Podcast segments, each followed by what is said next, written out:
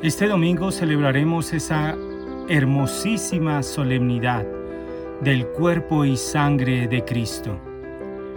Es una solemnidad que ha dicho el Papa Benedicto XVI, es la solemnidad de la intimidad de Cristo contigo. Jesús se reúne en la sala de la última cena con los que son más íntimos a Él. No lo hace con todo el pueblo.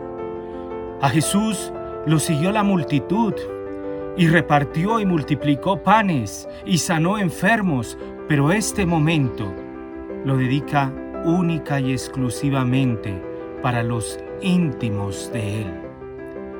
Y lo comparte todo y lo da todo. Esto es mi cuerpo. Jesús se entrega como el novio.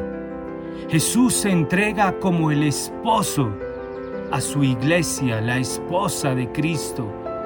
Por eso este es un momento, una solemnidad de intimidad con Cristo.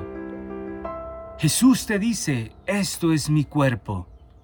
Permite que el cuerpo de Cristo, su sangre, su alma y su divinidad, presente en la Eucaristía, te penetre, te inunde, porque Él quiere, Él anhela, Él desea darte su cuerpo y su sangre a ti. Él desea hacerte íntimo de Él, para que siendo íntimo de Él, tú te transformes en Él y tengas la vida divina.